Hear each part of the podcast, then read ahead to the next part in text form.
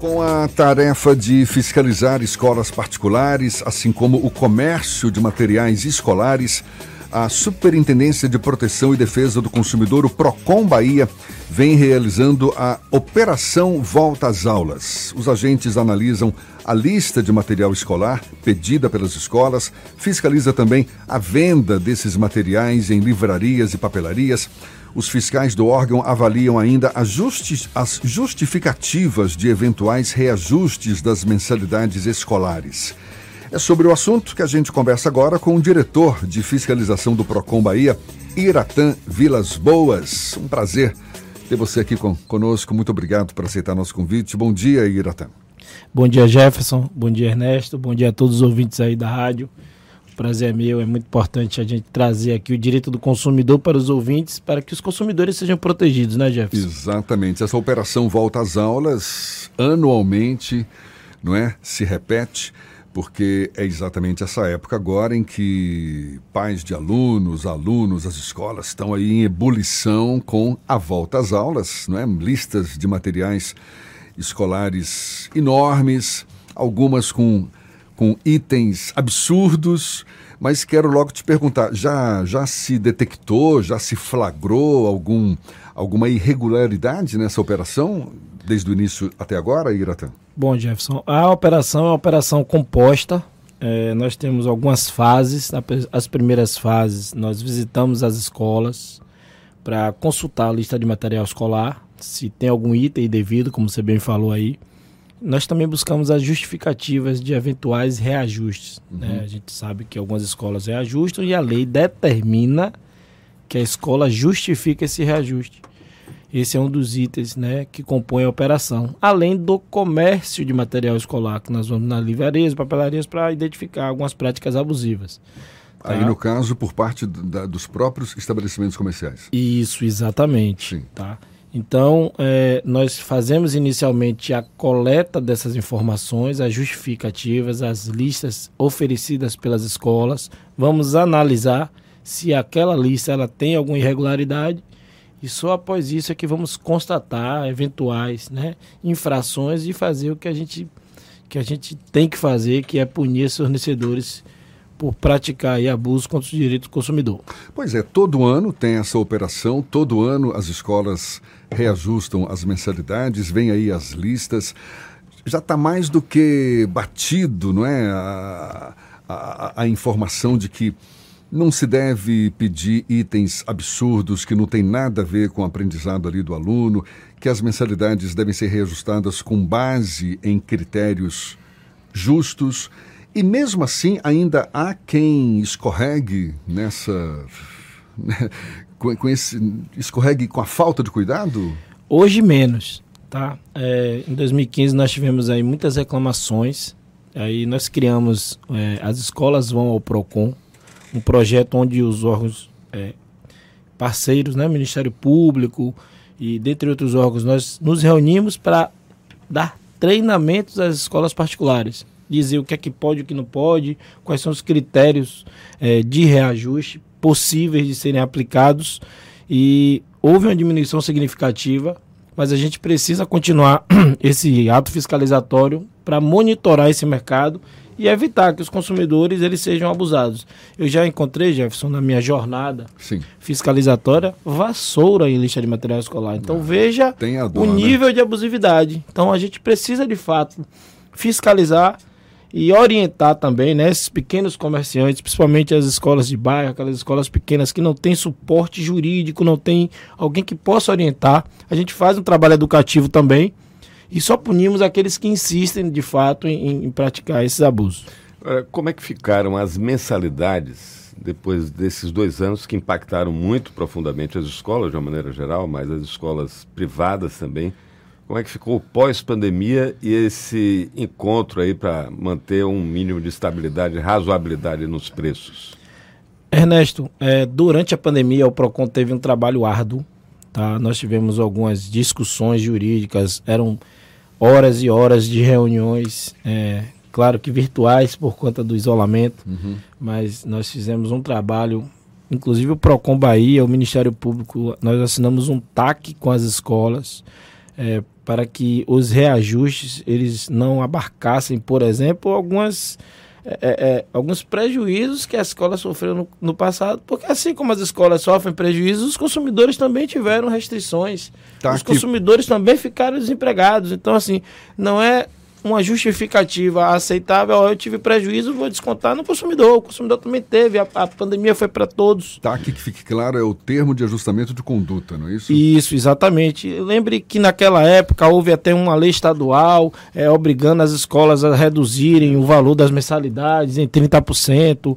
É, houve é, é, a modificação da prestação do serviço de forma unilateral por conta das escolas. Antes a, as aulas eram presenciais, elas passaram a ser aulas é, telepresenciais, e isso obviamente reduz o custo do estabelecimento, embora as escolas não, não, não, não tivessem assumido isso. E, e, foi um trabalho árduo e respondendo objetivamente sua pergunta, Ernesto, é, nós conseguimos, em acordo, em conversa, é, é, segurar né, esses reajustes com essas justificativas de pandemia que não cabem ao direito do consumidor. Mas os reajustes continuam e estão sendo praticados, não é? Isso. Mas esses reajustes que estão sendo praticados, veja bem, Jefferson, é, não é ilegal reajustar. Tá? Assim como outros, outros segmentos do mercado de consumo. A lei não proíbe o reajuste, o reajuste não proíbe o aumento. Em relação às escolas, em especial às escolas, a lei diz: se reajustar, justifique. Como é essa justificativa, Ernesto? Uma planilha de custo deve ser afixada em um local visível, deve ser disponibilizada para o consumidor, para que o consumidor conheça os motivos desse reajuste. Mas, Iratã, essa própria planilha de custos, ela não pode ser manipulada? Bom, veja bem, a manipulação pode ocorrer. Isso é em todo lugar, isso pode acontecer. Agora, se ficar constatado uma mentira, uma falta de justificativa, vai ficar também evidente que essa empresa é passível de punição. Mas essa fiscalização vai até esse, esse ponto, ou seja, para observar a, a veracidade dessas justificativas? Deixa eu te explicar na prática como poderia acontecer. Veja que não só os órgãos de defesa do consumidor podem fiscalizar com a planilha de custo, mas o próprio consumidor. Se eu tenho uma escola que presta um serviço de 7 até meio-dia, e no ano subsequente, 2023, ó, vamos mudar a forma de prestação de serviço. Vamos incluir aí aulas de informática à tarde, capoeira, e, e, língua estrangeira, por exemplo, à tarde, provavelmente a escola vai, provavelmente não, com certeza a escola vai aumentar o tempo de, da presença do aluno no estabelecimento comercial, vai servir lanche. Então, se essas informações forem detalhadas na, na planilha de custo, obviamente o consumidor vai perceber se há ou não justificativa para aquele aumento. E esse consumidor ele terá a opção de dizer, então, não quero contratar você. Está tendo muita reclamação de consumidores, ou seja, de pais de alunos, sobre a, a reajuste abusivo nas mensalidades? Ainda não, tá? Ainda não. É, nós não recebemos de forma massiva é, reclamações em relação a reajuste. Nessa altura, então, significa que não houve grande conflito entre os donos de escolas e, as, e, e os consumidores? Graças a Deus não. não né? é, é, encontramos esse problema na pandemia. Isso aí eu até falei aqui. Por quê? Porque a aula mudou de forma presencial para híbrida, para telepresencial e as escolas queriam manter aqueles valores e, ou até reajustar. Então, é, nesse momento, se a escola diz, ó, o serviço que eu vou prestar é esse, você consumidor tem a oportunidade de dizer eu quero contratar ou não quero contratar. O que não pode é você reajustar e não justificar, é deixar oculto ali porque que houve um reajuste.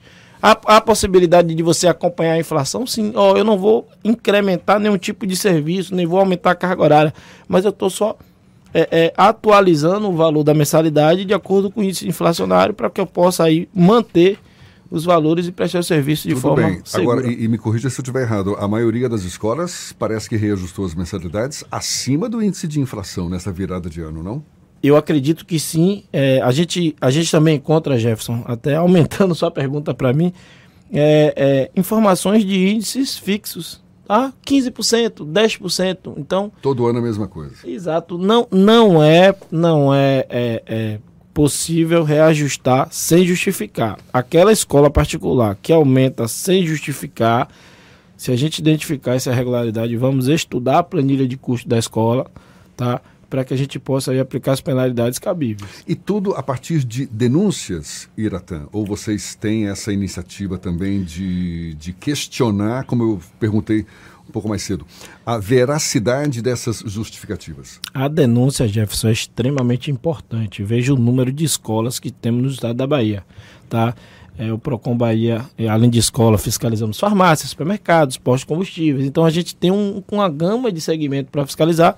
Quando o consumidor aponta exatamente aquela escola que está acontecendo aquela irregularidade, é muito mais fácil, é muito mais precisa a fiscalização. Então, o consumidor quiser fiscal, é, denunciar, eu queria aproveitar o espaço e dizer que temos um aplicativo de fácil atendimento e manipulação, que é o Procon BA Mobile, uhum. disponível gratuitamente. O consumidor não precisa nem se identificar, basta ter dúvidas do problema e caminha para o consumidor, para o Procon o endereço da empresa e o nome que a gente vai tomar as providências. Ok. Agora, Iratã, a gente está conversando aqui com o Iratã Vilas Boas, que é diretor de fiscalização do PROCON Bahia. E em relação às papelarias, às livrarias, que tipo de irregularidade é observada? Bom, como a fiscalização é em todo o segmento, é, nós temos um aquecimento significativo, principalmente agora, do comércio de material escolar. A gente começa com o problema das mensalidades mais cedo Aí vem a questão da, da das listas. Das listas e agora a compra, né? Então a gente precisa fiscalizar, né? é claro que nesse segmento os problemas são outros, geralmente falta de preços, preços afixados de forma irregular, produtos comercializados com prazo de validade vencido, dentre outros problemas como venda casada, falta de exposição do Código de Defesa do Consumidor, esses são os segmentos mais esses, os problemas mais fiscalizados. Venda casada, por exemplo? Venda casada é quando há imposição, há condicionamento de venda de um produto a outro produto. Ou seja, eu só vendo aqui o lápis junto com a borracha, você tem que comprar esse kit completo aqui. Uhum. Essa prática é abusiva, o consumidor tem a liberdade de escolha, ele poderá comprar de forma fracionada, desde que não prejudique a embalagem ou algo nesse sentido para evitar que o consumidor compre além daquilo que ele deseja. Essa operação volta às aulas deve ir até quando? A gente vai até o final da semana, tá? Mas ela continuará é, é, assim que tivermos que visitarmos todas as escolas, vamos partir para as livrarias e papelarias, mas vamos ficar aguardando qualquer tipo de denúncia. Quem tiver aí conhecimento de qualquer infração, denuncie ao PROCON que nós vamos fiscalizar, independentemente da operação estar vigente ou não. Repete para gente aí o canal para denúncia. PROCON BA Mobile. Jefferson, eu gostaria de deixar um alerta. Por favor. Tá? Para ficar muito claro para o consumidor que está ouvindo aqui o A Tarde FM os materiais de limpeza, os materiais de uso administrativo e os, e os materiais de uso coletivo não devem figurar na lista de material escolar. Maravilha, importante mesmo chamar atenção para isso, porque por mais que a gente avise, por mais que a gente toque no assunto, tem sempre alguém querendo tirar proveito Jefferson. de uma situação. E, e só para concluir, qual é a penalidade para quem incorre em algum tipo de irregularidade, Iratã? Bom, é, vai depender do porte da empresa, vai depender do número de consumidores que podem sofrer aquela, aquela, aquele, aquela infração, vai, vai depender também é, de alguns fatores que, que entram no valor do cálculo, a natureza da infração, se vai causar risco de morte ou não. Então tem, tem coisas que, que entram na, na contabilidade, na equação, para que essa empresa seja autuada. Ok. Ah, só dar uma dica aí para os pais que estão fazendo pesquisa. Vocês podem usar o aplicativo é, Melhor Preço Bahia, não é isso? Preço da Hora Bahia, perdão. Preço da Hora Bahia. É um aplicativo que você encontra fácil aí nas lojinhas de aplicativo. E pelo celular ou pelo site é possível pesquisar de forma rápida os preços de mais de 500 mil produtos comercializados, comercializados em todo o estado da Bahia. O aplicativo informa o preço à medida que cada nota fiscal é emitida e o sistema identifica aquele preço ali, então você pode saber onde está vendendo mais barato cada produto. E se por acaso esse aplicativo estiver travando, não estiver funcionando, conta pra gente aqui que a gente bota a boca no trombone também. Maravilha. Viva o pessoal do governo melhorar. Iratã, Iratã Vilas Boas, diretor de fiscalização do PROCON. Muito obrigado, boa sorte aí para vocês nessa empreitada e conte sempre com a gente. Eu que agradeço, gostaria de desejar parabéns aí pelo programa e bom dia a todos e boa volta às aulas. É isso aí, isso tá aí. todo mundo já botando o pé na sala de aula de novo. Muito obrigado, bom dia para você também. São 7h48 na tarde FM.